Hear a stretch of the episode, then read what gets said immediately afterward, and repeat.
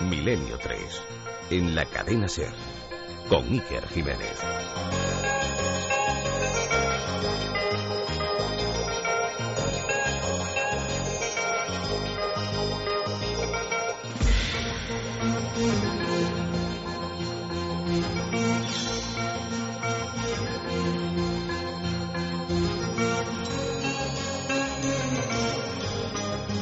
El programa que van ustedes a escuchar es la repetición de uno ya emitido. Gracias por su atención.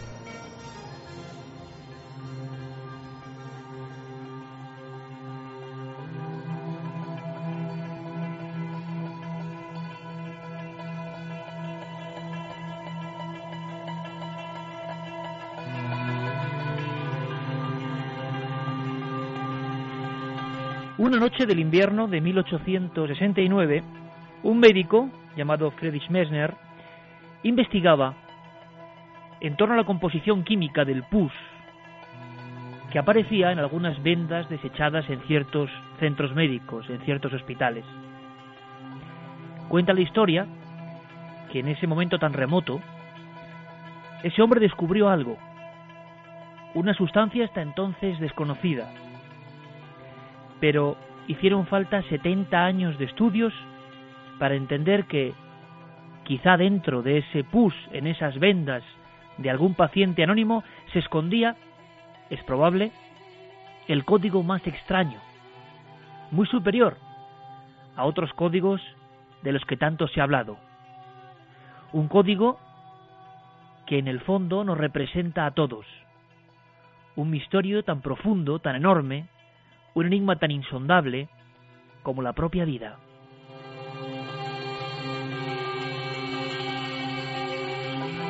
Como ocurre muchas veces en el ámbito científico, fue una cadena, y nunca mejor dicho, de acontecimientos los que hicieron dar poco a poco presencia a ese misterio tan importante, que hoy conecta pasado con puro futuro. En 1919, esa sustancia visualizada o casi casi capturada por vez primera por aquel hombre en el invierno de 1869, se observa con más precisión y un médico francés habla de que tiene una forma parecida a la de un muelle.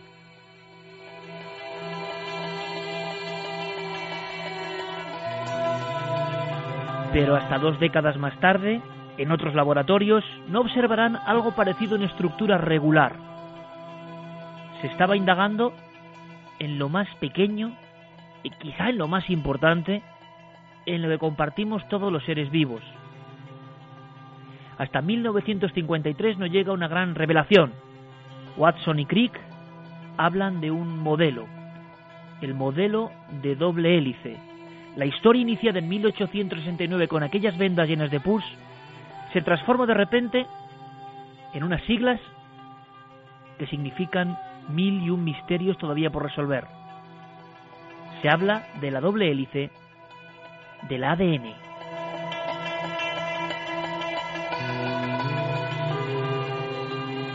Y desde ese mismo y preciso instante, los desafíos que esa estructura tan curiosa, esa doble hélice, representan. Por ejemplo, ¿cómo surgió el primer ADN? cómo se formó la primera estructura de la vida. ¿Es posible viniese desde otro lugar, desde el espacio, como mantuvo incluso el hombre que recibió el premio Nobel por, de alguna forma, describir el modelo de esta doble hélice? Unas letras, una especie de código que, desde luego, los que no somos científicos casi ni entendemos, a, adenina, T, tianina, C, citosina, G, guanina, un enorme libro, cada uno de nosotros una página con su propio misterio. Sabemos que la correcta lectura de ese libro que todos llevamos dentro puede ser importante desde luego para nuestro futuro, pero hay quien dice, yendo un poco más allá, y esta noche vamos a hacerlo con expertos, yendo un poco más allá de la pura genética, que no todo está en los genes, como hemos creído, quizá que no todo es inamovible, que no estamos predeterminados por lo que está en esa doble hélice que todos tenemos, en esos miles de billones, claro, de dobles hélices como una gran madeja del misterio de la vida. Hay quien dice que el medio ambiente, escuchad amigos, que el medio ambiente puede deformar o activar y desactivar partes de ese extraño tesoro que es el ADN.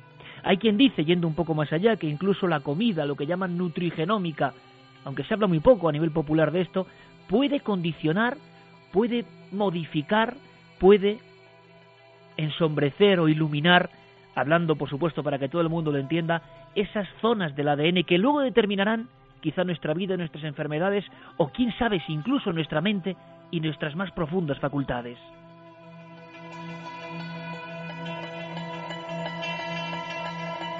Veréis, yo lo que sé amigos es que hablamos del ADN, hablamos de los genes, de los cromosomas, adoptándolos ya de alguna forma nuestro lenguaje cotidiano y ordinario. Este chico tiene mis genes. El ADN de un animal que representa una especie desaparecida y que ahora puede resucitarse.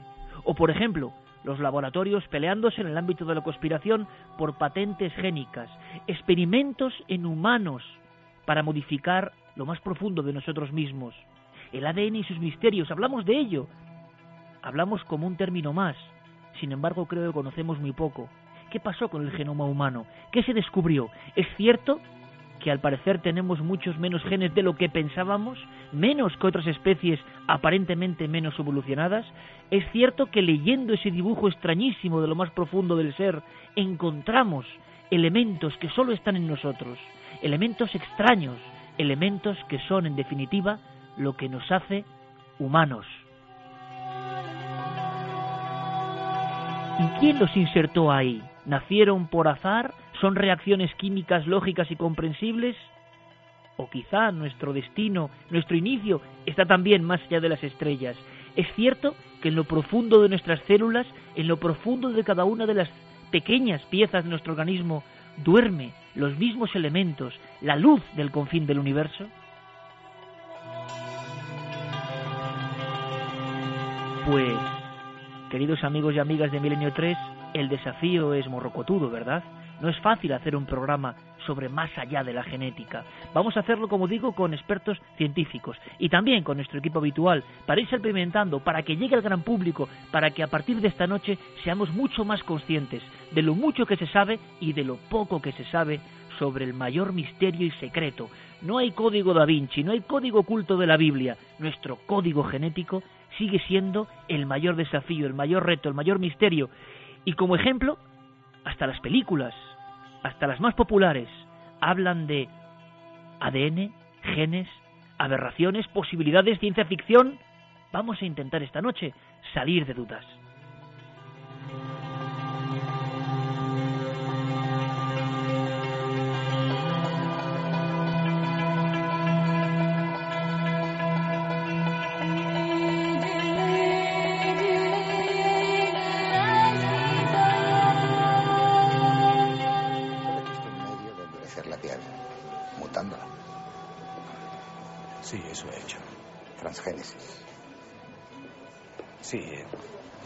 Transferido información genética de una célula de cerdo a una célula humana. De un cerdo. Es mucho más fuerte que la nuestra. Está loco. Usted sabe que la aplicación de terapia transgénica en seres humanos está absolutamente prohibida. Sí, lo sé. Y me parece, con perdón, el colmo de la paradoja. Intervenimos en todo lo que nos rodea. La carne, la ropa, los vegetales, la fruta, en todo. ¿Por qué no aprovechar los avances de la ciencia para mejorar nuestra especie? ¿Ha pensado la cantidad de enfermedades que podríamos curar con la transgénesis? ¿O las malformaciones genéticas que se podrían evitar? No siga. Conozco la lista de memoria. Y no hay día que no piense en ello. Pero eso no me impide prohibirle que continúe investigando sobre la piel. O me veré obligado a denunciarle ante la comunidad científica. Más allá de lo que pensemos usted o yo, la bioética es absolutamente clara a este respecto.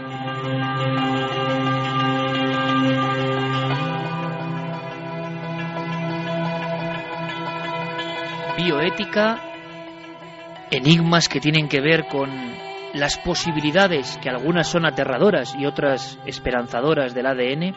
Hay muchas cosas de las que hablar y quiero presentar en primer lugar a un científico de gran prestigio, Él trabaja en el Consejo Superior de Investigaciones Científicas, es miembro del Instituto Cajal, doctor en genética, Ángel Carlos Román, que ya nos escucha. Buenas noches, amigo. Eh, buenas noches, Iker.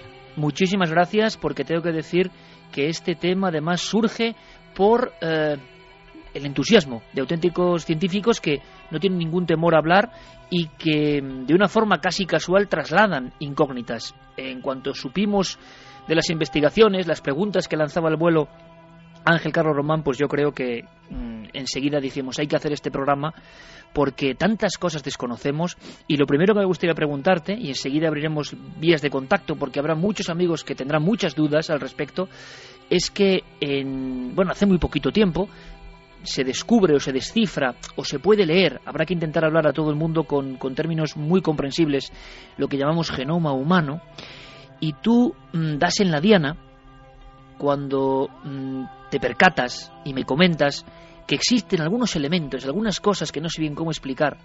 Ahí quizá radica el misterio de por qué somos diferentes a todo lo demás. Es como si en el código genético profundo de nuestra especie hubiese cosas, yo no sé si que no encajan o que son muy distintas a las demás. Eh, sí, eh, hay diferentes estudios que se han hecho eh, recientemente a partir del descubrimiento del genoma humano que detectan desde zonas que, cuya evolución ha sido un poco diferente a la de las otras especies y sobre todo que han tenido como un salto cualitativo de velocidad en su evolución desde nuestros más ancestros cercanos hasta el hombre. Eh, ese, ese, tipo de secuencias eh, que normalmente ni siquiera son genes, son secuencias que están regulando de alguna forma nuestro genoma, son las que en principio nos hacen más humanos. Eh, hay una cosa importante, Ángel. Em, yo lo decía, y hay muchas cuestiones populares que intentaremos luego, y repito, este es un programa para todo el mundo y creo que lo vamos a agradecer, y yo el primero, por saber algo más. Eh, en la prensa, a todos los niveles, encontramos términos como ADN basura o, cosas que, bueno, que vamos aprendiendo poco a poco. Pero hay una que a mí me ha llamado mucho la atención y que no sé si es verdad. Cuando los expertos científicos, los que sabéis de esto, los que sabéis de la genética, descifráis, hablando en plata un poco, ese ese gran libro que todos tenemos dentro, os encontráis con que hay menos densidad de genes de lo que se esperaba, que tenemos menos genes de lo que se presuponía. ¿Es cierto eso? Eh, sí, fue uno de, las grandes, de, los grandes eh, eventos que dio lugar en, la secuenciación del genoma humano. Eh, antes se consideraba que, que, el humano iba a tener un mayor número de genes que, por ejemplo, otros genomas que se habían secuenciado, como ratones o gusanos o la mosca. Y la gran sorpresa es que eh, en muchos casos ni siquiera tenemos eh, ese mismo número, sino tenemos bastantes menos, en torno entre 20 y 30 mil genes. O sea, y eso, eh, yo no sé, habrá motivado, imagino Ángel, muchísimas preguntas. ¿Cómo es posible que una especie tan compleja como la nuestra Em, tenga tan pocos genes comparándolos con otros elementos vivos mucho menos importantes entre comillas, ¿no? Sí, totalmente. Así todavía se sigue buscando como la respuesta a, este hecho. Hay gente que lo que comenta es que mm, precisamente la complejidad del ser humano eh, se debe a la complejidad de las secuencias reguladoras y no de los propios genes, es decir, de lo que nos dice eh, lo que nos va a regular la maquinaria final pero no de las propias máquinas. Es muy curioso eso, Ángel, y te, agradezco muchísimo la, claridad, porque hay como dos conceptos muy claros en un mundo que, que, no es fácil de entender. Una cosa es como lo escrito, el ADN, como lo que... Hay, hay una secuencia que es como la que predestina de alguna forma o, que es la más conocida. Se habla de que en ella están pues las posibilidades de enfermedades, nuestras características y luego hay como una especie de mensajero, ¿no? Eh, o ARN también que es capaz de, de transmitir todo eso, como un disco con canciones, pero como un reproductor para escucharlo, ¿no? De alguna forma. Sí, digamos que lo que se conoce como el dogma central de la biología molecular eh, fue definido que la información, nuestra información genética, está eh, codificada en el ADN y este eh, se transforma en ARN mensajero y este finalmente en las proteínas que podrían ser lo que es la maquinaria celular, lo que van a ser eh, todo el ensamblaje de la célula.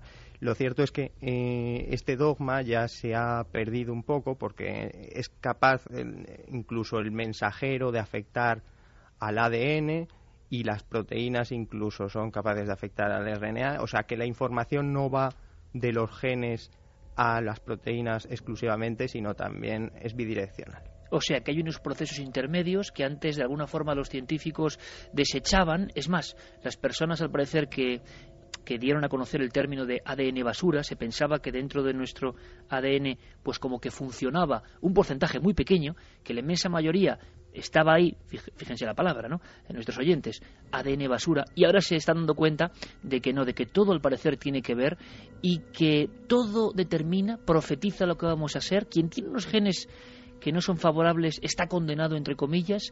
¿En qué ha avanzado la ciencia? Hay cosas sorprendentes que vamos a ir aprendiendo. Quiero presentar a otro buen amigo, a otro científico, biólogo, experto en genética y biología molecular, formado en la Universidad de Londres. Él es Josep Sivera y creo que nos escucha desde Valencia. Josep, buenas noches. Hola, buenas noches, Iker, Ángel. Muchísimas gracias por atendernos, de verdad. Gracias a los dos, ¿eh? como dos científicos de primer nivel que, que yo creo que se han prestado eh, para enseñarnos cosas y eso yo creo que es un lujo. Eh, fíjate, esta noche, eh, Josep, vamos a aprender de cosas que pueden parecer muy lejanas, a mí me parecen enormemente misteriosas, como eh, la epigenética. Es decir, primero para ir aproximándonos, parece que hay muchos investigadores que piensan que no todo está escrito, que dentro de nuestras células, de todas nuestras células, en el núcleo de nuestras células, están esas, esos cromosomas ese ADN, esa especie de forma tan rara, repito, de doble hélice, que en ellas está escrito todo lo que va a ser de nosotros más o menos, así hablando a grandes rasgos, claro, pero ahora, en los últimos años, la ciencia empieza a ver que otras cosas afectan, y esto sí que es como, como darnos de bruces, ¿no? ¿Y qué cosas eh, pueden afectar? Y de eso va lo que se llama epigenética, ¿no, Josep? Sí, efectivamente. Eh, la, epigenética es una ciencia que relativamente hace poco que, está con nosotros y básicamente son modificaciones que se sufren eh, no a nivel de nucleótidos, sino a nivel de expresión de, proteínas. Y esto quiere decir, por ejemplo, para que todo el mundo lo entienda, pues que el ambiente o lo que ingerimos puede condicionar, si no ese gen, ese, eh, eso que está escrito, sí que se active o desactive. Sí, efectivamente. Eh, pues hace como en la década de los 80 un doctor eh, sueco, el doctor Lar Olaf mm, Bigger, hizo unos estudios refiriéndose a una gente que habían sufrido enfermedades cardiovasculares y pudo mm, mirar los historiales eh, de cada individuo y llegar hasta 1820-1840 las hambrunas que se pasaron eh, por falta de buenas cosechas en Suecia. Y de ahí pudo relacionar que el medio ambiente eh, tenía un factor involucrado en la genética. Y de ahí ha pasado a nuestras generaciones. Bueno, pues fijaos amigos de Milenio 3 es importante.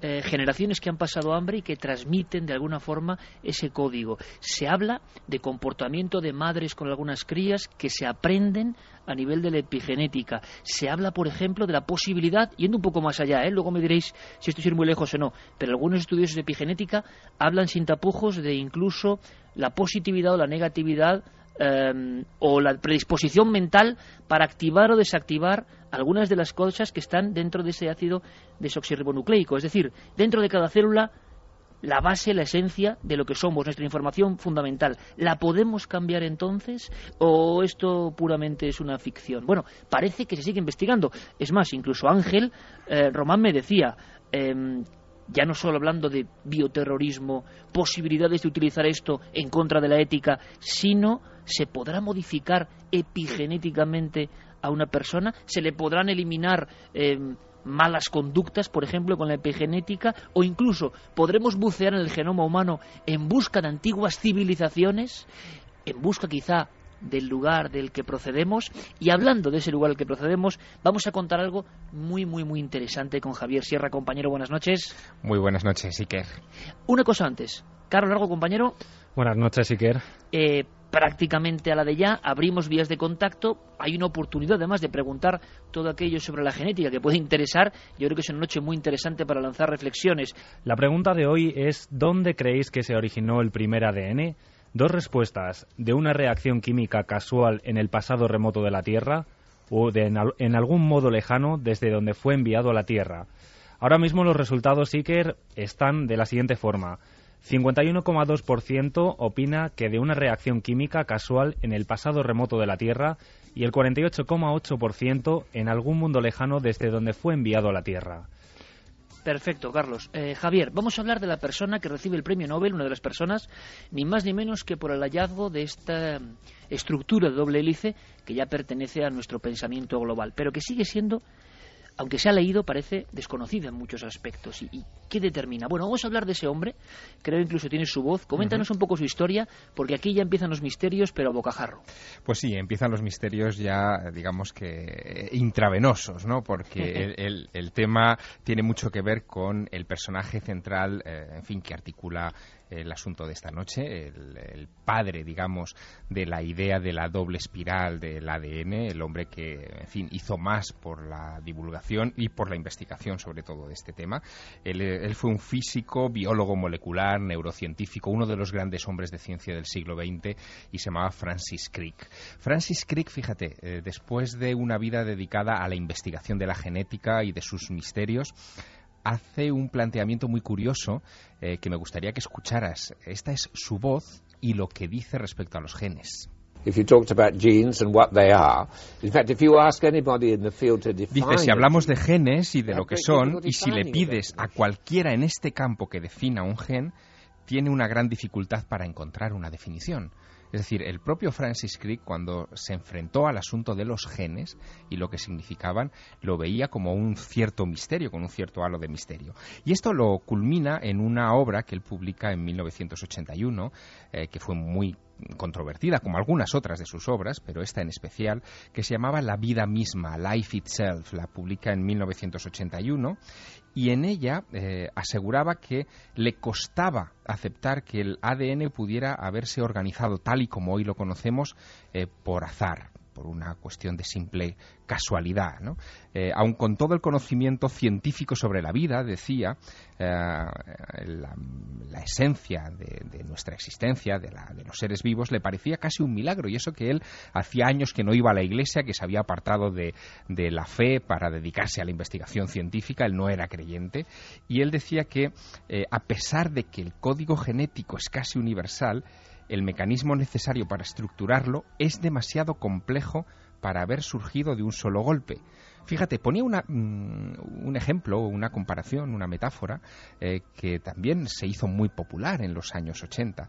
Él comparaba eh, la idea de la sopra primordial, en fin, eh, ya sabes, la, la, teoría de que la vida surge de una serie de componentes que en principio no tienen parte biológica, pero que se mezclan en esta sopa primordial en el inicio de los tiempos y termina formando por reacciones eléctricas, químicas, eh, magnéticas, eh, termina creando eh, las primeras moléculas primigenias. Y él decía que aceptar eso, aceptar que por azar en una sopa primordial en el pasado remoto del planeta hace más de 4.000 millones de años hubieran surgido las primeras moléculas de vida, en fin, casi por casualidad, era casi comparable a, que un huracán entrase dentro de un gran hangar donde hubiera mm, esparcidas las piezas de un jumbo y después de pasar el huracán por dentro de ese hangar, el jumbo hubiera quedado montado y preparado para volar. ¿Y en qué momento Javier Francis Crick empieza, digamos, un poco a ser hereje hablando de la posibilidad de que es, que, pues es que hay que tener en cuenta una cosa que me ha quedado muy clara, que esas cosas están absolutamente minúsculas, esa doble hélice, por ejemplo, cuando uno puede acudir hoy en día por Internet, y es muy interesante, a esa secuenciación, a esa lectura de tantos miles de millones de letras eh, repitiéndose y alternándose y, y, cada una con un significado, cuando uno va al cromosoma 1, eh, de esos 23 cromosomas, cuando va al cromosoma 1 del genoma humano, se da cuenta de que ese 1, ese número, ese, esa larga hélice o doble hélice, tiene 220 millones de pares de bases. Es una infraestructura tan enorme, tan increíble, que no me extraña que, que sigan investigando ¿De dónde demonios ha salido eso, que es el principio de la vida? ¿Y Crick en qué momento empieza a pensar que eso pudo venir de fuera? Bueno, pues Crick a partir de finales de los 70 y desde luego primeros de los 80, que es cuando publica este, este libro clave, La vida misma, Life Itself, llega a, a un planteamiento que, que, fue muy contestado, imagínate, en su momento y, y apareció criticado en muchos artículos y muchos comentarios a ese libro, porque él dice que es todo tan complejo en, en, la estructuración del ADN que le parece que ha estado ensamblado por una inteligencia. Él nunca habla de Dios a ese respecto y eh, piensa que el, el, hecho de que el ADN apareciera sobre la Tierra eh, tiene necesariamente que haber sido por intermediación de una civilización extraterrestre que pudo haberla enviado a la Tierra. Esto parece ciencia ficción, de hecho parece eh, el planteamiento que él hará en esas páginas parece el resumen de la película Superman, porque llega a plantear la posibilidad de que una civilización extraterrestre esté al borde del colapso y en un momento determinado decida para, para garantizar su propia supervivencia enviar a bordo de no sabes, pero muchas naves quizá o muchas sondas eh, esta información genética a todos los confines del universo y que una o varias de esas naves pudieron haber alcanzado el remoto eh, planeta Tierra eh, hace millones de años. Y ahí empezar la chispa de la vida. Bueno, esto, que es una idea tan peculiar eh, y, en fin, tan afín a muchos de los misterios que a nosotros nos gustan en, en este programa, eh, ha sido eh, comentada, estudiada, diseccionada también por otros investigadores, algunos de los que hemos hablado muchas veces en este programa. Uno de ellos es Graham Hancock. Graham Hancock es un escritor, un investigador que um, ha estado investigando mucho todo lo relacionado con la genética y con el origen de la vida, sobre todo en un libro que acaba de publicarse en el Reino Unido, que se llama Supernatural, y Graham Hancock eh, sobre esta idea de que los extraterrestres pudieran haber, o una civilización extraterrestre pudiera haber sembrado de vida el universo para garantizar su propia existencia, eh, la analiza en boca de Crick de esta forma. If by chance he was right, si por un casual él estuviera en lo cierto, y no lo podemos descartar, ya que este hombre ganó un premio Nobel por su estudio del ADN, entonces deberíamos considerar otra posibilidad, que esa supuesta civilización del otro lado de la galaxia que envió el ADN a este planeta pudo haber diseñado genéticamente ese ADN. Recientemente se ha descubierto que el ADN es un fantástico medio de grabación. Se han registrado patentes en todo el mundo para usar el ADN como un mecanismo de grabación. Es posible grabar enormes cantidades de información en el ADN. ADN como forma de grabación, Javier. Sí, lo que dice Hancock, y es llevar las ideas de, de, Francis Crick un poco más lejos, es que el ADN podría haber sido utilizado por esa hipotética civilización extraterrestre eh, como un mecanismo para insertar en ella información sobre nuestros lejanísimos orígenes. Es decir, que quizá en el momento en que podamos acceder plenamente a esa información y comprenderla, y quizá la clave esté en ese ADN residual o basura que antes tú mencionabas, podríamos comprender eh, o podríamos encontrar casi el código de barras eh, de nuestra manufactura. Bueno, el caso es que, fíjate, él se planteaba, Hancock, una cosa... Bien, vamos a seguir ahora enseguida, porque uh -huh. tú sabes que además te lo inventaste tú, llegan las noticias a las dos. Llegan las noticias y luego vamos a hacer unas cosas importantes e interesantes. Preguntar a nuestros amigos los científicos qué opinan de todo esto, que puede ser como muy alejado de la realidad o no, y saber un poco más hasta dónde llegaron esas teorías. ¿Te parece? Perfecto. Vamos a ir de inmediato con las noticias, han pasado muchas cosas, conspiración, y por supuesto luego vendrá Santiago Camacho, porque todo el tema de la genética también tiene muchos usos, que se están hablando de ellos en la conspiración. Pero ahora todas las noticias, toda la información, ha pasado algo gordo al parecer en el Vaticano, de todo ello nos informa nuestra compañera Carmen Porter. El programa que están ustedes escuchando es la repetición de uno ya emitido. Cadena Ser. Noticias del Misterio.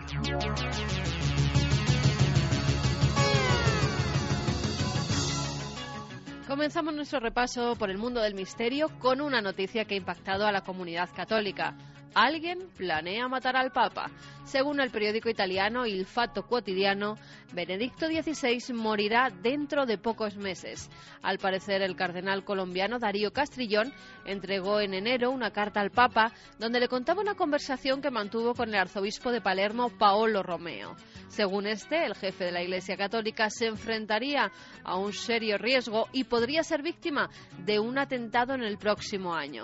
El diario asegura que el cuerpo de seguridad del sumo pontífice está verificando las circunstancias en las que fueron pronunciadas esas palabras y su veracidad. Además, apunta la posibilidad de que el Papa ya haya elegido a su sucesor, el cardenal italiano Angelo Scola. Continuamos en Roma, donde hace unos días se daba a conocer la resolución de uno de los misterios históricos más relevantes. ¿Quién hay enterrado en la tumba de San Pablo? El padre Scott Brudeo, de la Universidad Pontificia Gregoriana, nos lo cuenta. Los arqueólogos encontraron restos humanos dentro de la tumba. Mediante pruebas científicas determinaron que procedían del primer siglo después de Cristo. Los especialistas hicieron unos pequeños agujeros en el sarcófago para extraer una muestra de tela de color púrpura laminada con oro puro y también huesos. Tras someterlos a las pruebas de carbono 14, llegaron a la conclusión de que, tal y como pone la losa de mármol, esos son los restos de Pablo Apóstol Martí. Pero, ¿por qué se tenía esa duda? Sus restos permanecieron en ese lugar durante aproximadamente dos siglos, hasta que a mediados del siglo III hubo una gran persecución, así que los cristianos trasladaron su cuerpo. Sus huesos y otros restos fueron llevados a otro lugar. Una vez terminada la persecución se volvió a llevar su cuerpo al lugar original. Y viajamos hasta Egipto, donde un equipo de investigadores ha descubierto el segundo caso más antiguo de cáncer de próstata en una momia. Se trata del cuerpo de un hombre de entre 40 y 50 años que fue sometido a análisis mediante tomografía computerizada, gracias a la cual descubrieron que presentaba lesiones en la columna vertebral y en la pelvis. Todo apuntaba a la posibilidad de que fueran producidas por metástasis de este cáncer. Miguel Botella, profesor de la Universidad de Granada, nos habla de las novedades aporta esta investigación. Pone de manifiesto la, mm, existencia de la enfermedad mucho antes, tal vez de lo que se pensaba, pero también entraría dentro de los parámetros lógicos de lo que son los procesos, los procesos que cambian en la biología humana. Es decir, la biología humana hace 2.200 años, 4.000 o ahora es prácticamente igual. Y vamos con un extraño material que está hecho de una capa de un solo átomo de carbono y que fue descubierto hace dos años, el grafeno. Ahora un equipo español liderado por científicos ha anunciado que este material es capaz de absorber toda la luz. Javier García de Abajo, profesor del Instituto de Química y Física Roca Solano, nos habla de su descubrimiento. Bueno, pues hemos, hemos demostrado que este nuevo material el, grafeno, que es una sola capa de átomos de, carbono, pues puede absorber completamente luz de ciertos colores específicos, ¿no? Luz infrarroja, es decir, luz de la que no es visible, ¿no? Pero que sin embargo tiene muchísimas aplicaciones tecnológicas. Pero ¿cuáles son esas aplicaciones tecnológicas en las que se puede usar un material tan novedoso? Para eh, sensores de, luz infrarroja, sensores eh, eh, más versátiles, más sensibles, para emisores de luz infrarroja. La semana que viene muchos más descubrimientos y enigmas aquí en Noticias del Misterio.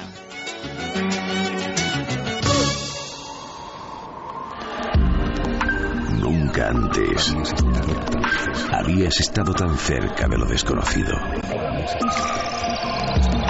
Milenio 3. Cadena Ser.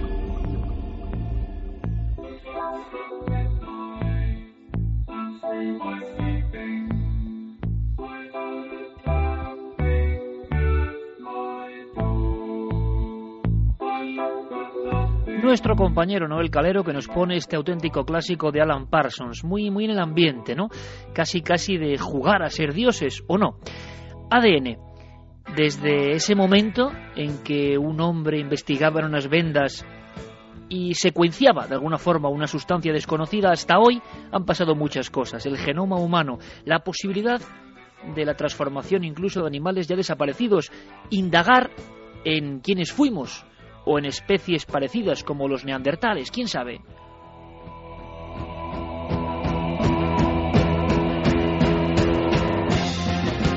Otros hablan de el nulo caso que algunos pueden estar haciendo ya a las normas de bioética y las transformaciones tremendas o experimentos que quizá conozcamos dentro de 50 o 60 años, bioterrorismo, animales quiméricos, animales compuestos de diferentes genes, de diferentes especies. Todo eso que parecía ciencia ficción está ocurriendo ya.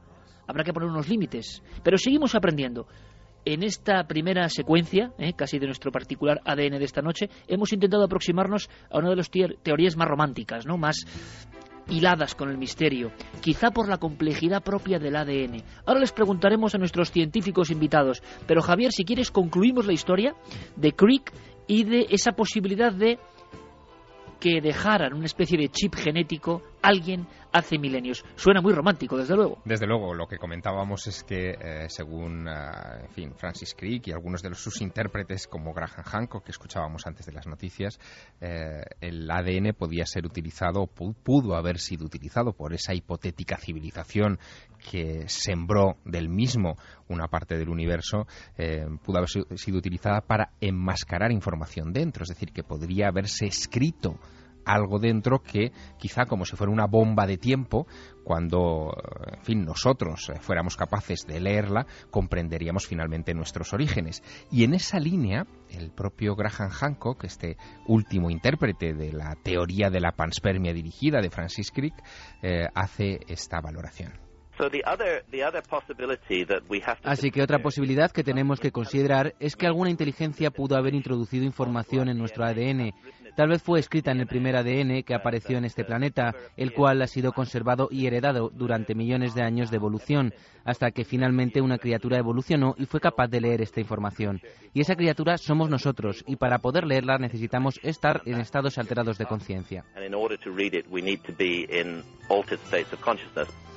Lo de estar en estados alterados de conciencia tiene su, su aquel, Iker, porque lo que dice Hancock eh, es que el propio Crick, y eso se hizo eco la, la, prensa británica a la muerte de Francis Crick en el verano de 2004, eh, parece que eh, tuvo una visión de alguna manera de la doble hélice que compartió después con su colega de investigaciones eh, James Watson, eh, después de haber ingerido algo, unos miligramos de LSD, de la famosa droga alucinógena.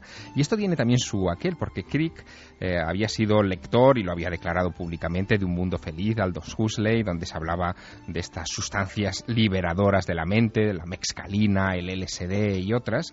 Parece que fue voluntario en experimentos para probar los efectos del LSD y la psilocibina en la Universidad de Oxford, miembro de una, organización británica muy controvertida en los años 60 que se llamaba Soma y que era un grupo que buscaba la legalización del cannabis.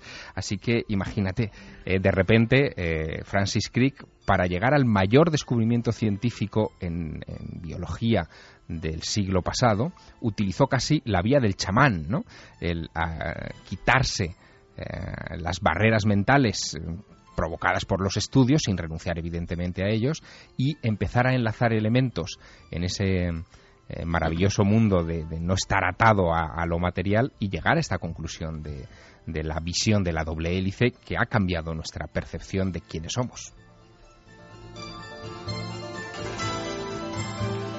¿Pura fantasía o no? Desde luego el protagonista es el premio Nobel que, que, nos enseñó esa doble hélice. Yo me gustaría preguntar a nuestros científicos, Em, ¿Qué es lo que más les sorprende? Y si pueden hacerlo comprensible y casi en titulares para empezar a adentrarnos de todo lo que se ha hallado o de lo que se está leyendo en el genoma humano, porque a veces uno lee las noticias desde el desconocimiento y da la impresión de que se lee y se comprende todo, y yo no sé si eso es cierto o no.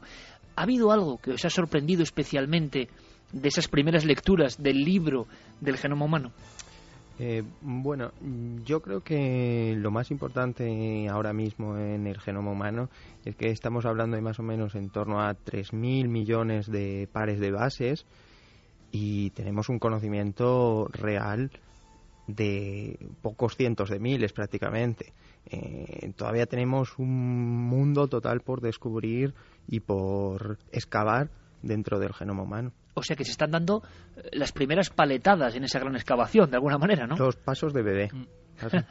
Muy buena definición. Estamos en la infancia. Y por lo tanto estamos a las puertas de descubrir cosas eh, que pueden parecer increíbles. Por ejemplo, esa teoría que comentaba Javier Sierra que acompañó con mucha polémica eh, la vida de Francis Crick.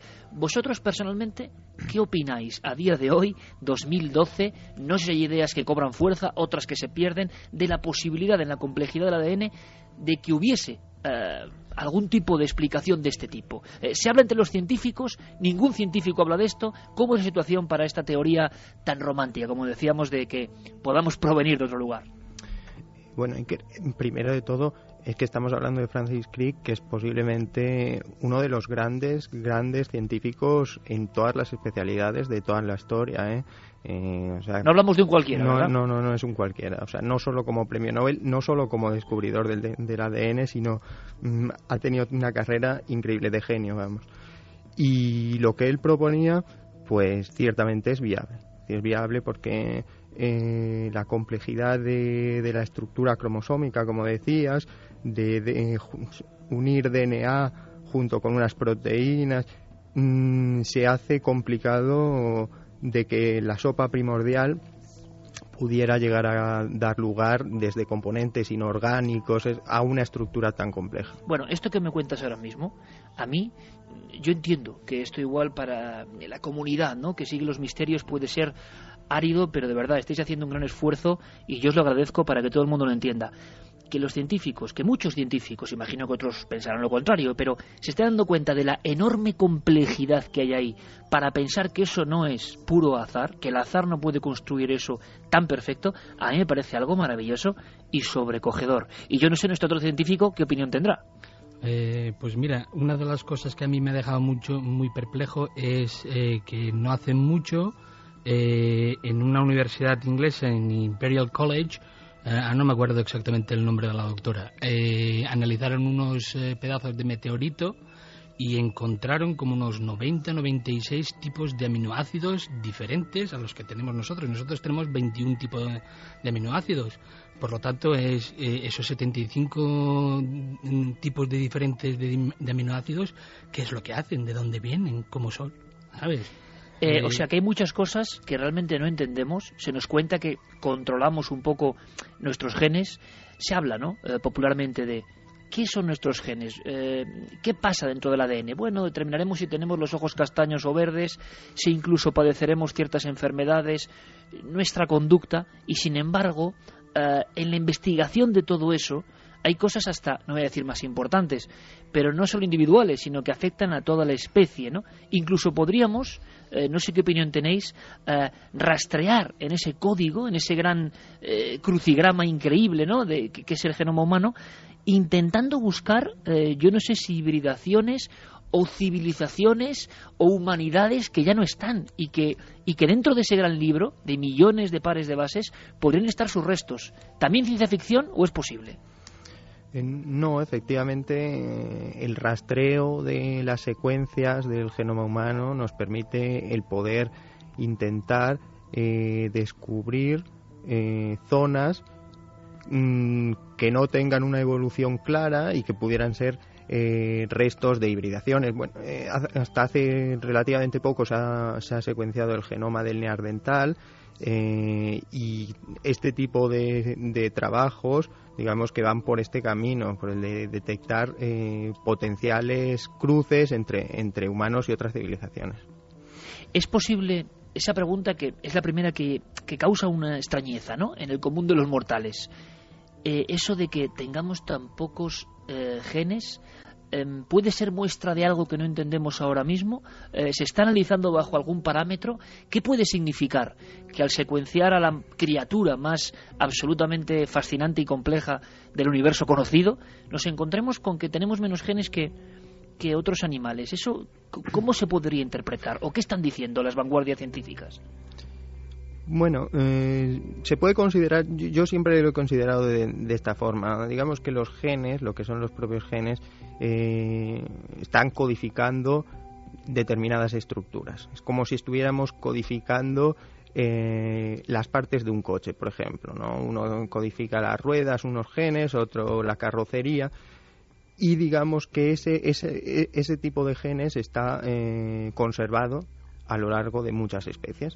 La diferencia entre los humanos con otras especies y entre las diferentes especies influye en la forma en la que se monta el coche, digamos. Uno puede haber dado lugar a un coche de carreras y otro haber dado lugar a un camión y casi hubiera necesitado las mismas piezas, pero la cuestión es eh, eh, lo que da lugar a la complejidad. Vamos a dar un paso más allá, si os parece. Bueno, primero, Carlos, ¿cómo ves esa encuesta? Pues ahora mismo, Iker, la pregunta que planteábamos, ¿dónde creéis que se originó el primer ADN? Los resultados están de la siguiente manera. 50,6% opina que de una reacción química casual en el pasado remoto de la Tierra y 49,4% en algún mundo lejano desde donde fue enviado a la Tierra. Muy ajustados los resultados, como ves. Y de esos comentarios que tú hablabas, pues ya nos van llegando. Por ejemplo, Joaquín Mateo nos, decía que es una cuestión difícil para la que comparte las dos opciones, aunque se inclina más por una reacción química causal. Jesús Eladio Sánchez López, interesante debate, yo creo que vino del azar químico. La pregunta sería, ¿estaba todo predispuesto en la lógica del universo para que esa reacción se produjese antes o después? Silvia Gregorio, no creo que sea nada descabellado pensar que somos un experimento. Es más, quizás el concepto de Dios y extraterrestres sean lo mismo. Lo irracional sería pensar que no pueden existir otras formas de vida. Raquel Mejías eh, nos comentaba que completamente de acuerdo en que es muy posible que existan otras formas de vida, pero asumir que por eso somos un experimento le parece demasiado. También, por ejemplo, desde Argentina nos hacían una pregunta. ¿Qué nos pueden decir sobre las quimeras o aquellas personas que tienen dos tipos de ADN en su cuerpo? Bueno, vamos a hablar de todo eso. Eh, y no solo eso, sino también de animales que parece que están volviendo a la vida. Eh, ¿Será volver a la vida, resucitar especies? ¿Es posible?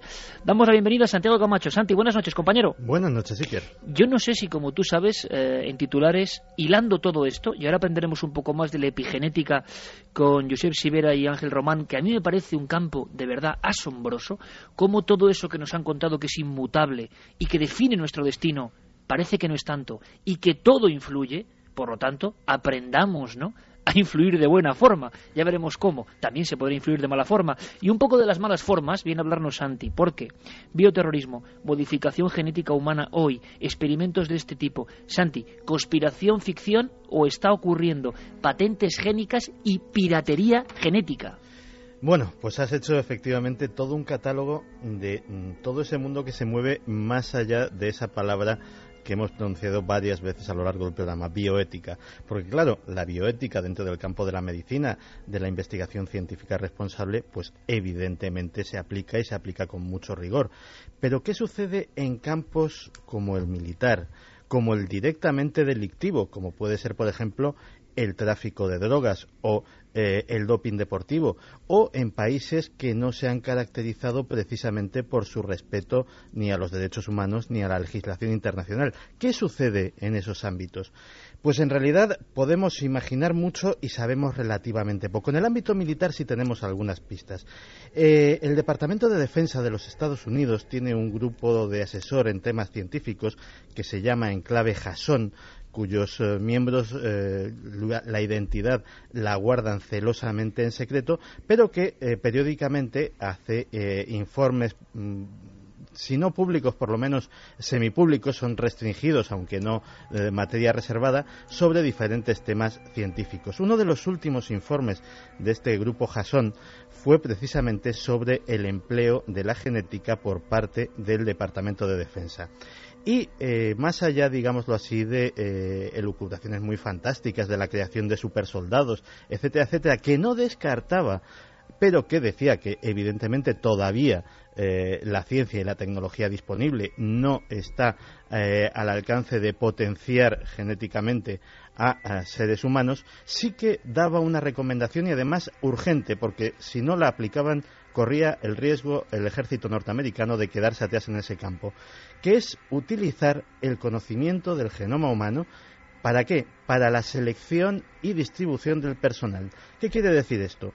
Pues recomendaba secuenciar eh, el genoma de eh, la práctica totalidad de los soldados y eh, con los conocimientos que se tienen, más la investigación que estarían ya llevando a cabo y financiando el Departamento de Defensa, ir seleccionándolos en grupos en función a qué? En función a su predisposición genética a cosas como la fatiga de combate, el estrés postraumático, la capacidad para tolerar falta de sueño, deshidratación, exposición al calor, al frío, a la actitud, posibilidad eh, o susceptibilidad de sufrir fracturas óseas, eh, tiempo, de, eh, tiempo de coagulación de las hemorragias, en fin, un montón de factores que determinarían si un determinado soldado iba a una oficina, iba a pilotar tanques o directamente iba a ser tropa de élite. Y eso parece ser que lo están llevando ya a cabo muy, muy, muy casi puntualmente. También tenemos, por ejemplo, eh, mencionado antes un campo en el que parece que eh, la genética podía tener poco que ver, que es el tráfico de drogas. Pues bien, todo viene a raíz de una empresa multinacional muy conocida, Monsanto, que se hizo mm, multimillonaria patentando un herbicida, el Roundup, el glifosato, que eh, extermina prácticamente todas las plantas menos aquellas que han sido genéticamente alteradas para eh, aguantar ese herbicida. Pues bien, hace unos años hubo un plan eh, muy ambicioso promocionado por los Estados Unidos. ¿Para qué? Para intentar erradicar el cultivo de coca en muchos países que son productores y que mm, intentaba, pues, mediante la fumigación de este glifosato, de este Roundup, pues, eh, en los cultivos eliminar precisamente eso. Pues bien, qué sorpresas se llevaron cuando empezaron las fumigaciones y de repente, pues, eh, los árboles, las tomateras, el resto de los cultivos se moría y algunas eh, plantaciones enormes de coca no se veían afectadas para nada. ¿Por qué? Porque el poder de los narcodólares era tan tremendo que ya habían establecido sus propios laboratorios genéticos y habían modificado variedades de coca para que tuvieran precisamente las mismas características de resistencia al herbicida que tenían las eh, plantas eh, patentadas por Monsanto. O sea que en el ámbito, Santi, de la conspiración y de las actividades poco lícitas, la genética ya está teniendo un papel importante. E iremos alimentando el programa con esa especie de fichas de lo que están haciendo los del lado más oscuro de la realidad, ¿no? Pero me gustaría preguntarle a Ángel y a Josep, por ejemplo, sobre algo que se ha comentado mucho, que ya se comenta poco, eh, que causa interés. Se habló mucho, por ejemplo, de manipulaciones o modificaciones genéticas, experimentos genéticos en seres humanos. Se llegó a hablar de la posibilidad de la clonación, de que solo las barreras de la bioética detenían algún tipo de experimentos. Claro, la mente lógica o desconfiada que tenemos nosotros, por, lo menos, nos hace pensar que en algunos lugares es posible que se hayan hecho experimentos. Yo no sé a nivel científico, vosotros que estáis versados y en vanguardia de todo esto, eh, si se sabe algo, si se siguen haciendo experimentos si no se hacen, si sigue habiendo personas que a nivel científico intentan llegar más allá hasta límites como el de la clonación, si es posible, sacadnos de dudas. Bueno, pues eh, referente a lo que es la clonación reproductiva, que es la que está legalmente prohibida, eh, no, no hay básicamente estudios hechos referente a esto. Eh, o hay prácticamente muy poco. Lo que sí que se hace es clonación terapéutica, en las cuales eh, se toman ADN del padre o de la persona eh, para sacar células tutipotentis de ahí y poder investigar en, tipos de investigaciones de células madre para poder generar información y en un futuro poder generar órganos humanos que es una de las esperanzas ¿no? de la genética, Josep, pero yo te pregunto, personalmente, ¿tú crees que en este mundo tan complejo en el que vivimos, con tantos intereses, porque es como una especie de leyenda urbana o no, ¿crees que puede haber gente que siga ah, indagando en ese territorio un poco oscuro de la clonación humana? Eh, teniendo las técnicas y teniendo eh, financiación, pues se supone que sí que se podría hacer a escondidas de lo que es la comunidad eh, mundial. Eh, éticamente no es viable eh, porque hay muchas regulaciones eh, que todavía no están 100% establecidas, pero el afán del hombre por intentar conseguir la clonación humana individual es bastante grande y quién sabe que en un futuro se pueda hacer. De hecho, muchas, eh, muchas clonaciones con animales eh, se han hecho, pues igual 200, 300 clones, de los cuales solamente 6 o 5 han, han, han salido buenos y a la hora de, de hacer el clon uno ha salido, ¿sabes? Y no es una cosa, un tema muy, eh, muy al día. Qué curioso porque la sensación que da es que de todo esto se dejó de hablar. Se empezó a publicar mucha información y nos llegan datos, y nos llegan experimentos, y nos llegan noticias sueltas sobre incluso animales, hace bien poco, compuestos de diferentes eh, hebras o fragmentos de ADN, un poco en plan Frankenstein. Eh, Ángel, yo no sé a ti, por ejemplo, qué es lo que más te sorprende de todo lo que parece que se está haciendo eh, y con qué motivaciones. Pero claro, cuando la ética es el único freno, aquí nos ponemos a temblar, ¿no? Porque sabemos cómo está el mundo y parece que todo el mundo coincide en que técnicamente, o sea, con las herramientas, se podrían llegar a ciertas cosas que parecen ciencia ficción. A nivel, por ejemplo, de animales, ¿en qué deberíamos fijarnos? Bueno, hay un poco de todo. Yo creo que en la cuestión de animales hay un fin que se ve muy claro comercial. ¿no? Entonces eh, aparecen muchos eh, modelos animales de mascotas que están modificados genéticamente, por ejemplo, pues para evitar alergias. Por ejemplo, perros o gatos que son incapaces de, de generar alergias a sus dueños y eso existe y eso se vende. Y eso se hace, Ángel, permíteme, tocando una minúscula parte de su ADN, ping, y ya lo cambian. ¿Saben dónde está ese problema? Lo cambian y ya está. Efectivamente, efectivamente. Madre mía. Eso, sí, sí, sí. Se genera un modelo que evita que la proteína que, que nos produce a nosotros alergia o bueno también hay casos por ejemplo del glowfish que se llama el pez que es eh, fluorescente por ejemplo, o, gatos también, gatos, ratones fluorescentes también. Hay diferentes cosas, mucho en el ámbito comercial de, de, mascotas. ¿no? La clonación también de, de, mascotas muy queridas por sus dueños también es un tema importante en lo que es la transgénesis animal. ¿Qué opinión tienes de la clonación? Eh, ¿Piensas como Josep que, que bueno, solo la ética es la barrera y que puede seguir investigándose?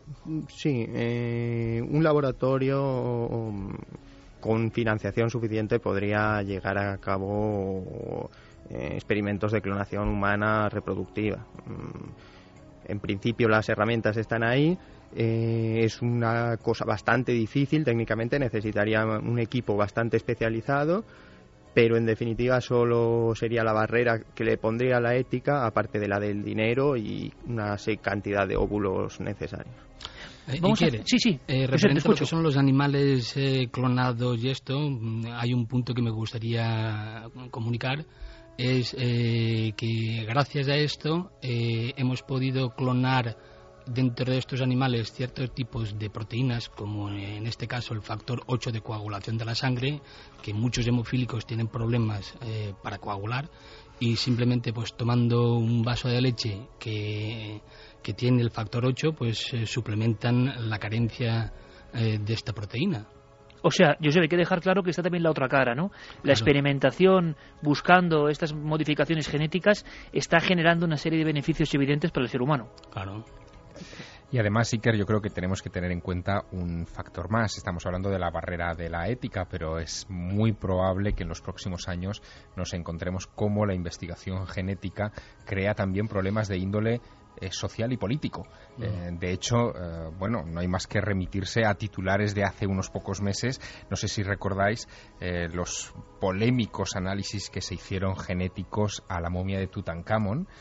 A raíz de la publicación de, de, esas investigaciones que se realizaron entre septiembre de 2007 y octubre de 2009, se determinó que Tutankamón había muerto de malaria a los 19 años, que efectivamente venía de la línea genética de Akenatón, pero lo importante fue lo que eh, un laboratorio suizo, fijándose en las imágenes de, de, los documentales que en aquellos días aparecían en televisión y donde aparecían los marcadores genéticos en las pantallas de los ordenadores de los investigadores egipcios, lo que ellos dijeron.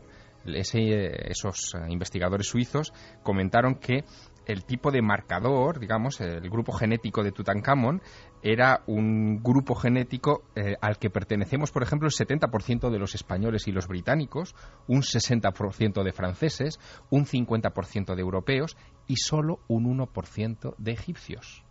Luego, eh, esa información que se ocultó deliberadamente por parte de las autoridades egipcias, porque, en fin, no estaba bien visto que uno de los faraones más importantes no fuera egipcio, sino que pudiera ser caucásico, que es lo que indicaba ese marcador genético, eh, se había convertido en una información sensible que no se dio públicamente en Egipto, pero sí en el resto del mundo. Y atención a ese dato, eh, Javier, porque precisamente en estos días en España, ni más ni menos, se está investigando genéticamente con el doctor Lorente a la cabeza sobre, bueno, un magnicidio célebre, ¿no? Hemos tenido en nuestro país unos cuantos, PRIM, ni más ni menos, experimentos sobre su momia para saber qué ocurrió. Es decir, la ciencia forense acudiendo a la genética para saber o para completar trozos de la historia, ¿no? del libro común, que esto me parece sorprendente y damos un poco el dato porque está ocurriendo ahora mismo en España. Me parece esta genial, investigación. Me parece genial que saques ese, ese argumento y es verdad que la genética nos va a ayudar a despejar muchos enigmas de la historia. Eh, por ejemplo, una de las cuestiones que, a las que se está aplicando es a las famosas teorías difusionistas, es decir, eh, llegaron, por ejemplo, los chinos a América antes que los europeos. Bueno, pues se han hecho algunas uh, investigaciones a ese respecto y, por ejemplo, hace muy pocos meses, un catedrático de antropología de la Universidad de Pekín, Hu Chundong, hablaba de las afinidades entre mm, chinos y mayas, sobre todo en una, en una zona que es la zona de Bukzod, que es un, en fin, una población a 89 kilómetros de Mérida, en Yucatán, donde el ADN de esos mayas es exacto al de eh, poblaciones de la parte suroriental de China. Exacto. Eso explicaría, por ejemplo, eh, otras cosas, similitudes, lingüísticas, eh, la pasión común, por ejemplo, por el jade, a la que le atribuían tanto mayas como chinos las mismas propiedades, e incluso el aspecto eh, achinado de, mm, la población maya o de parte de la población maya que, en fin, que hasta ahora se consideraba poco más o menos que casualidad. Por otro lado, eh, también el avance de la genética puede traer eh, problemas sociales nuevos.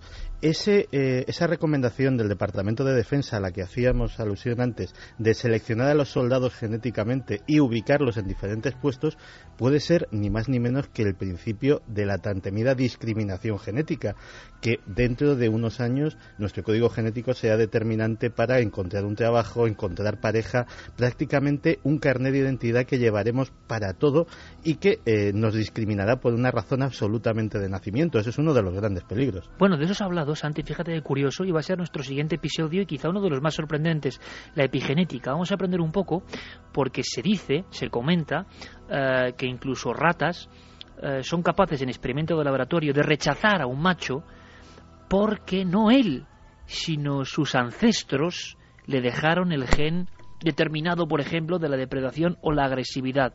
Y las ratas de la nueva generación no se aparean con él por ese motivo. ¿Es posible? Esto es que me parece pura ciencia ficción. Eh, por cierto, luego me cuentas el caso, que yo no lo conozco, de Yao Ming, este jugador de baloncesto, uh -huh. y se habló también ¿no? de, de, cuestiones que tenían que ver con la genética, ya que hablamos de chinos. Eh, una cosa importante, epigenética, ¿qué significa? ¿Qué es? Bueno, el término se acuña, amigos, en 1953, y de alguna forma y ahora nuestros expertos nos lo explicarán mejor, pero sería la acción del estilo de vida o del ambiente sobre los genes. Eh, una cosa, Ángel, eh, para salir de dudas, eh, el ADN, nuestros cromosomas, tienen información.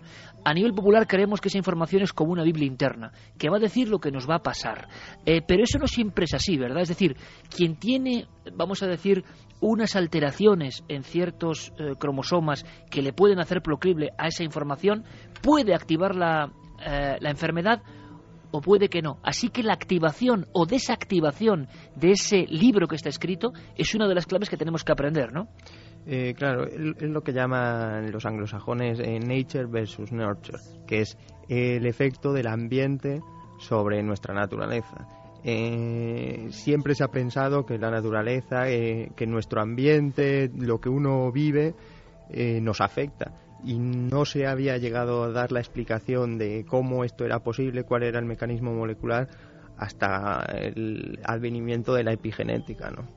O sea, es decir, no solo lo que está escrito, sino de alguna forma cómo nosotros repasamos esa escritura, cómo la activamos o desactivamos. Claro, Y- desa- y- desactivar esa frase, ¿no? Incluso, Maligna. efectivamente, incluso eh, es capaz de pasar a generaciones posteriores. Bueno, esto es apasionante. Quiero que me ayudéis a explicárselo al público. Yo he descubierto el tema hace muy poco y creo que de verdad que es una de esas cosas que, que no es fácil, yo lo entiendo, pero que es muy importante porque esta noche cientos de miles de amigos eh, y después a través de la red eh, millones de personas en todo el mundo estoy seguro que van a aprender y se van a entusiasmar y que luego sigan investigando. Mira, vamos a hacer una cosa muy interesante, es escuchar unas declaraciones de televisión española del doctor Esteller, que es uno de los grandes popes de la epigenética en España. Es que lo que cuenta es muy gráfico. Vamos a ver, dos gemelos que tienen, eh, en, este caso del experimento, el mismo código, la misma escritura, el mismo misterio de la doble hélice. Por lo tanto, em, tienen poco menos que eh, el destino escrito de la misma forma. Y sin embargo, unos activan ciertas enfermedades y otros no. Eh, y tendrá que ver con el modo de vida. Vamos a meternos en el mundo de la epigenética que es apasionante. Escuchamos al doctor Esteller. Uno de los casos más sorprendentes fue el de un par de hermanos gemelos que llevaban vidas muy diferentes. Uno padecía varias enfermedades y vivía en una gran ciudad, y el otro en un pueblo pequeño y estaba sano. Y para la epigenética eran como personas distintas, como si ya no fueran gemelos desde un punto de vista epigenético, aunque la genética era la misma. Y ese fue uno de los casos más extremos que hemos estudiado. Claro, en el tema de los gemelos, de las copias más o menos idénticas, se puede ver que la vida eh, varía y que los resultados no son los mismos. Se activan unas zonas, se desactivan otras. Dentro de esa doble hélice pasan cosas. No es inamovible. No todo debe estar escrito en los genes o no todo se va a reproducir luego en nuestra vida. Y claro, ¿Qué se va sabiendo, Ángel, Josep, qué se va sabiendo a grandes rasgos de la epigenética? ¿Qué empezáis a saber los científicos de lo que nos afecta? Porque imagino que la exposición a todo tipo de radiaciones, a contaminaciones, la alimentación, todo eso tendrá que ver.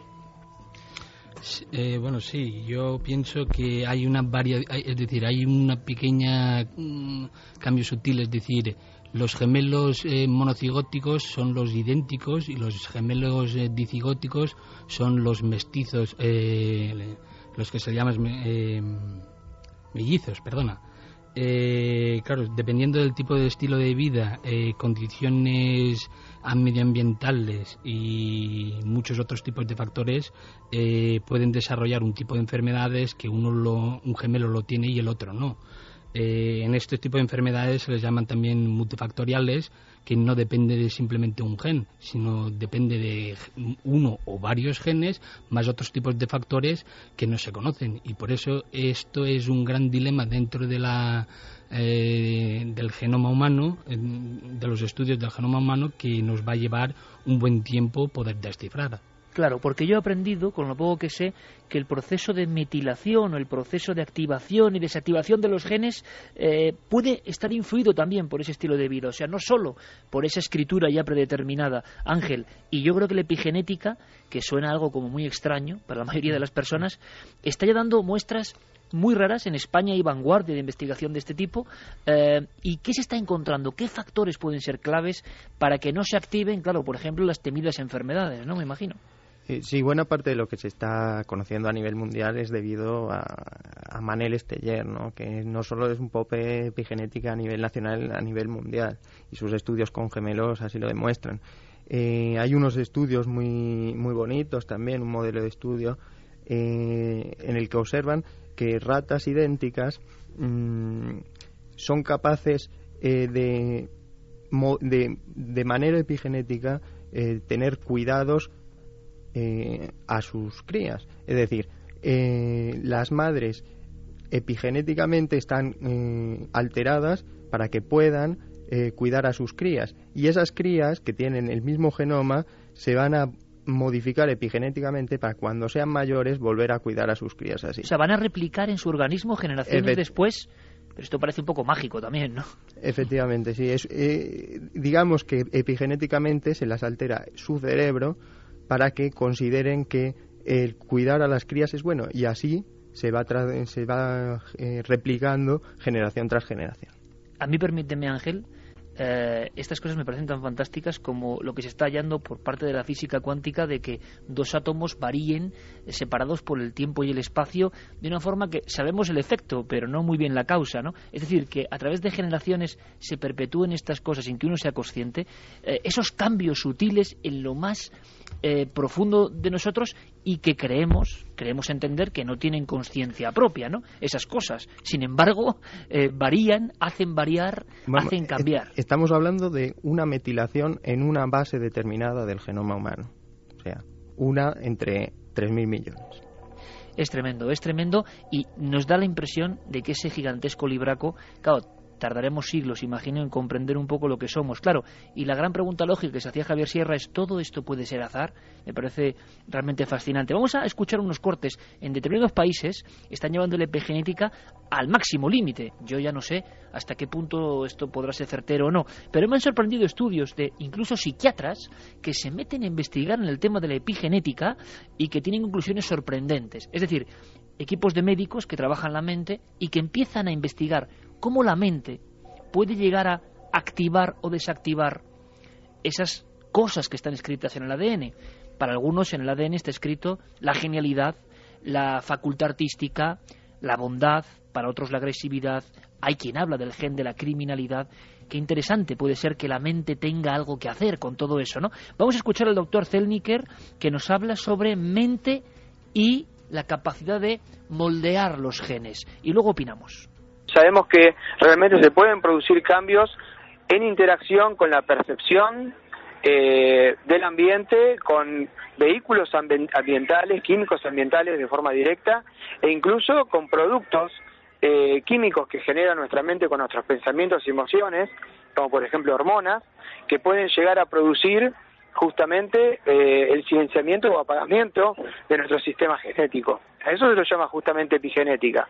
Y por supuesto que con nuestros pensamientos, el estilo de vida que llevamos, el ambiente en el cual vivimos, eh, tanto físico, químico, como el ambiente psicosocial y afectivo, puede llegar a producir cambios en la expresión de nuestros genes. Josep, Ángel, eh, desde el punto de vista científico, ¿esto es una herejía o las cosas van tendiendo hacia la comprensión? Claro, como decía eh, Thomas Kuhn, ¿no? Cuando llega un paradigma nuevo, lo lógico primero es dudar y rechazar incluso. Luego algunos de estos dogmas nuevos que parecen sorprendentes, como lo que contaba Francis Crick, parece que se van asentando y algunos hasta se aceptan. Yo no sé si la posibilidad, ya no hablamos de, de estímulos del ambiente, sino de la propia eh, mentalidad eh, del sujeto que llegue a transformarse eso o activarse o desactivarse genes, ¿suena muy ciencia ficción o, creéis que puede haber una base real? Eh, bueno, yo creo que, teniendo los conocimientos de cómo funciona la activación y desactivación de genes, puede llevar a que otras, otros tipos de, eh, em, me refiero a empresas, corporaciones, están contaminando, minando eh, el medio ambiente eh, para hacernos guiarnos hacia un sitio evolutivo.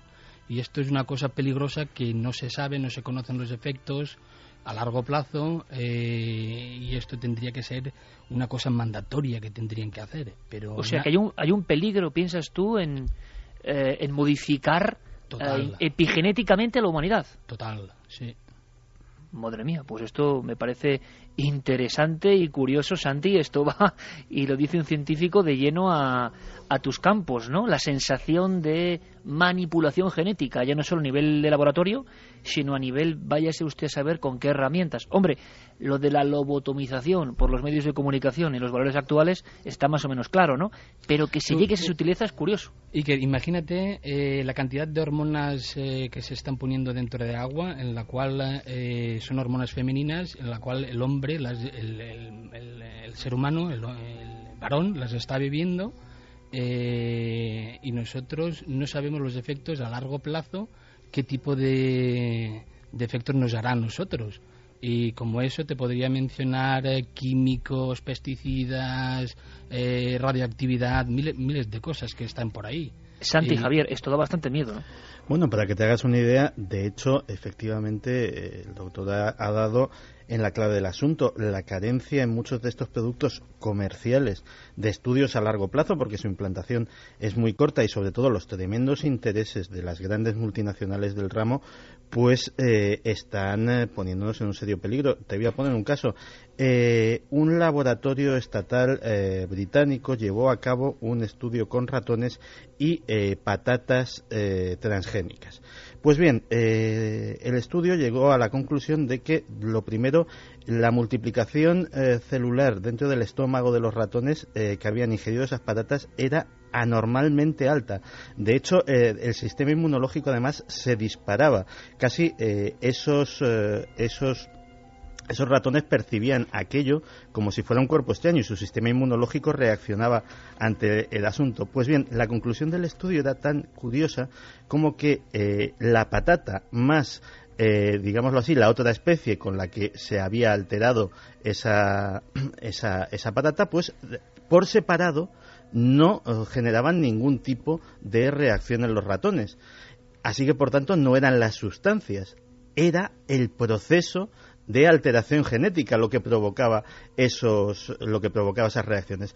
Curiosamente, el estudio se había llevado a cabo para eh, todo lo contrario porque en Gran Bretaña pues se había eh, empezado a abrir la mano en la aceptación de algunos productos transgénicos. Lo curioso es que después de unas declaraciones del equipo de científicos en la BBC contando esto mismo que acabamos de contar, evidentemente mejor contado, pues al día siguiente eh, el equipo fue disuelto y eh, sus miembros destituidos de sus cargos. Josep, eh, aunque sean titulares, ¿a qué tendríamos que tener, con, ese bombazo que ha soltado un poco, eh, con qué tendríamos que tener mucha atención, en tu opinión, desde el punto de vista del análisis biológico de la ciencia, con cosas que se están haciendo y que han pasado como cotidianas y no les damos importancia y pueden estar modificando nuestro código más interno?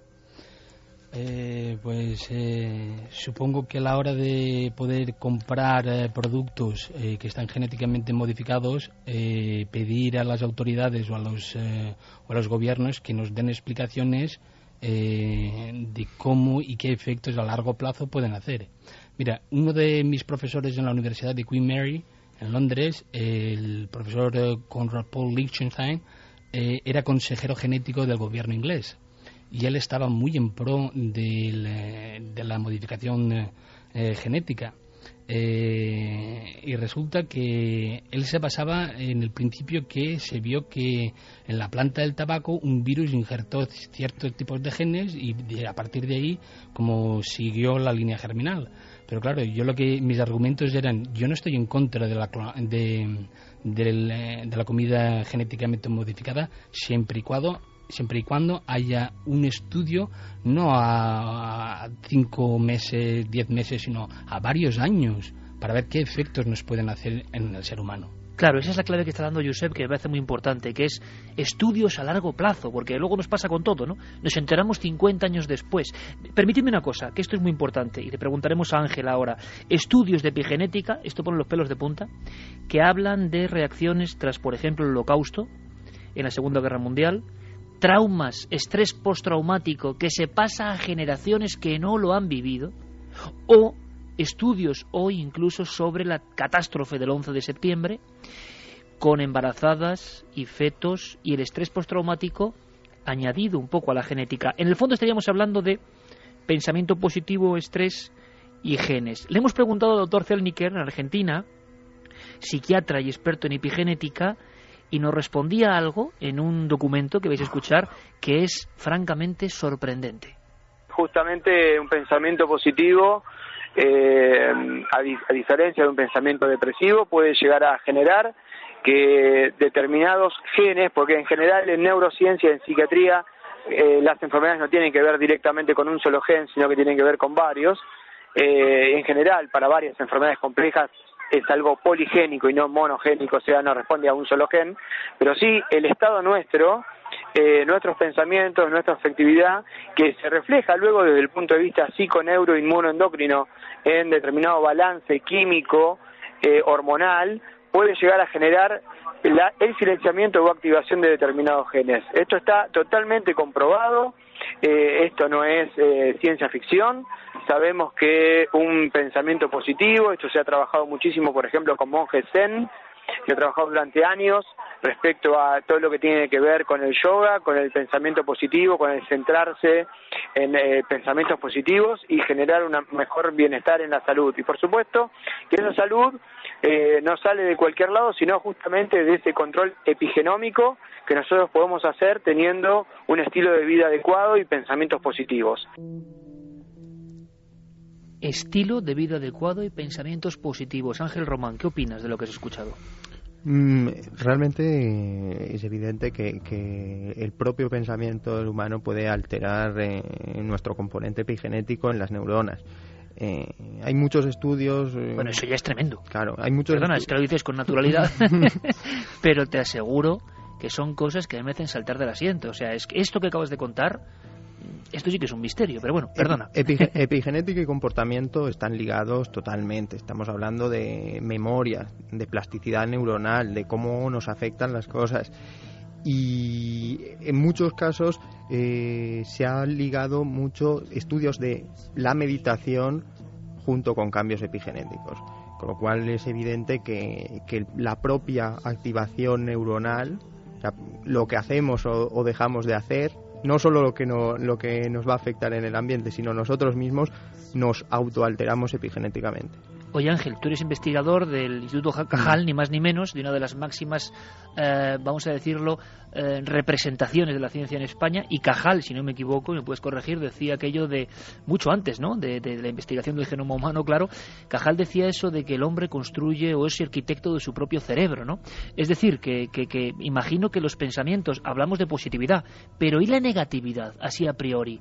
¿Hasta qué punto podría llegar a modificar epigenéticamente nuestro ADN? Pues yo creo que incluso más, ¿eh? incluso más.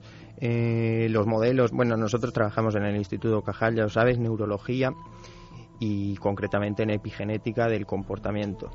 Eh, efectivamente, los modelos que tenemos de, depresión tienen totalmente un componente epigenético.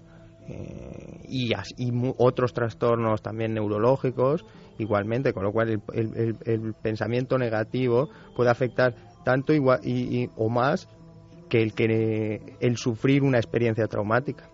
El pensamiento negativo puede activar áreas de nuestro ADN que, codifican o que, o que representan o que transmiten esas enfermedades y el pensamiento positivo así a priori podría neutralizarlas. En, por ejemplo, el ADN que uno tenga, digamos, ya predeterminado y tenga la mala suerte de tener unos genes pues muy malos, imaginémoslo.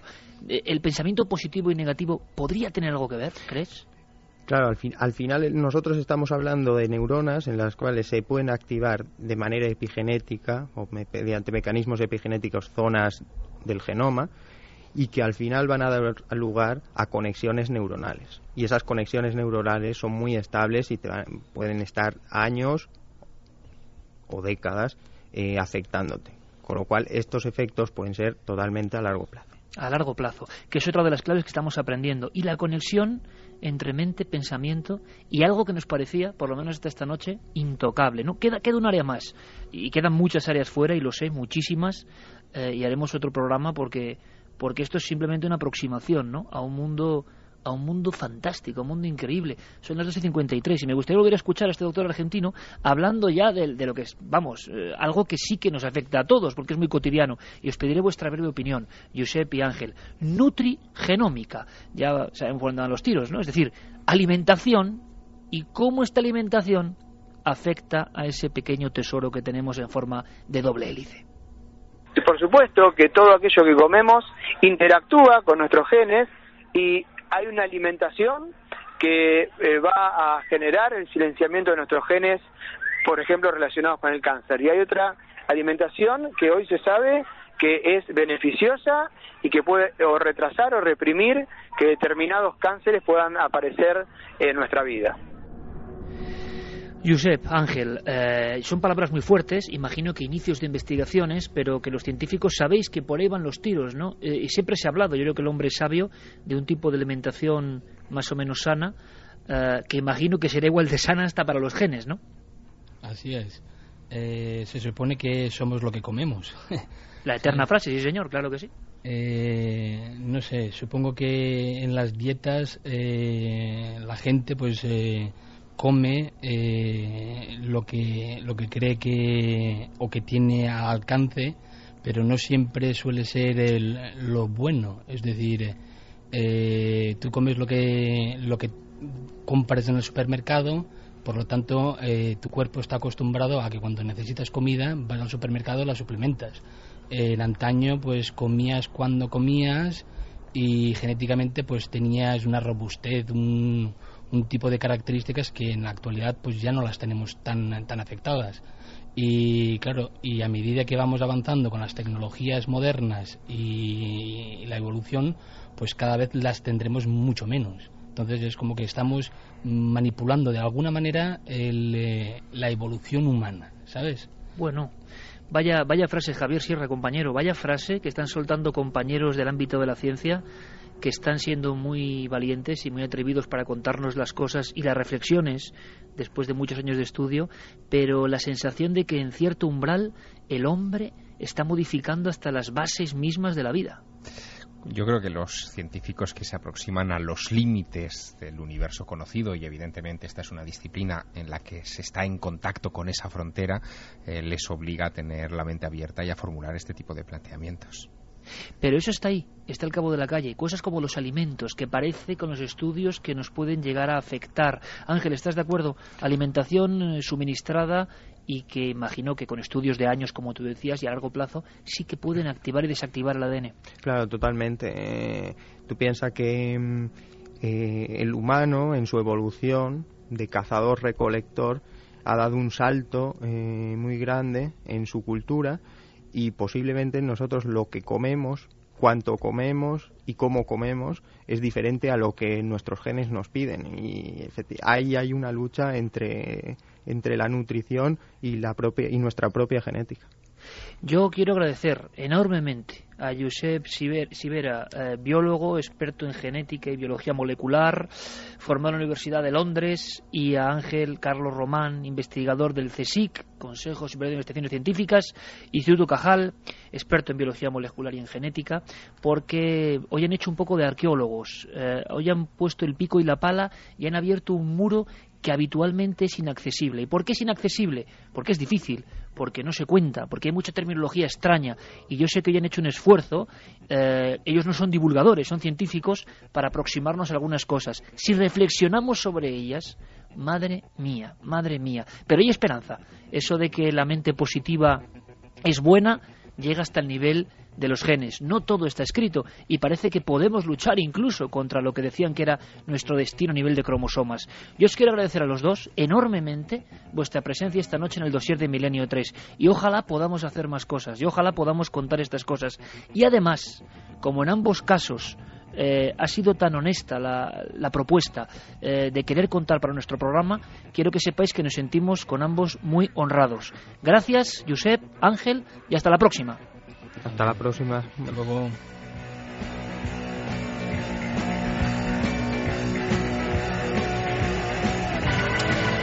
En fin, desde vida fuera de otros mundos que viene hasta aquí y fecunda nuestra tierra, hasta la complejidad del ADN que no parece azar, las historias psicodélicas de Francis Crick, somos lo que comemos, alteraciones tremendas. Por cierto, Santi, no sé si en segundos, ¿qué pasaba con este jugador de baloncesto chino, que era como un ejemplo de, de manipulaciones genéticas. Bueno, hay una biografía de Yao Ming, que fue una, hace años una de las estrellas de la NBA, un jugador chino de 2 metros 15, que eh, precisamente se titula esa biografía Operación Yao Ming, en la cual se viene a contar muy resumidamente que el gobierno chino habría eh, experimentado genéticamente para conseguir a este jugador, que su madre era una comisaria política del Partido Comunista Chino, que además era de una altura bastante grande, su padre también era jugador de básquet y que eh, fue fecundado in vitro y que a ese embrión se le hicieron determinadas cosas antes de implantarlo. Madre mía. Santi, quédate, que quiero hablar contigo después de todo lo que ha pasado con la conspiración en el Vaticano, ¿te parece? Claro que sí. Javier, te despido compañero. Eh, por cierto, me quedo con la idea de Francis Crick, ¿eh? maravillosa, maravillosa. Esa complejidad de ADN quizá venimos de muy lejos. ¿Quién sabe, amigo? Es que cuando uno sabe las bases del material que está trabajando, se puede permitir filosofar y hacerse las grandes preguntas. Y eso es exactamente lo que hizo Francis Crick en aquel libro, en la vida misma. Y lo que hemos intentado hacer esta noche, Javier, un honor como siempre. Un abrazo, compañero. Hasta pronto. Y nosotros, todo el equipo, volvemos con muchas noticias. Han pasado muchas cosas, muchas cosas, incluso a nivel de la red. Enseguida vendrá Diego Marañón, que nos quiere contar varias cosas que son interesantes, tremendas y de última hora. Y, y Javier Pérez Campos, con la sección de la verdad del cine. Milenio 3. Cadena Ser.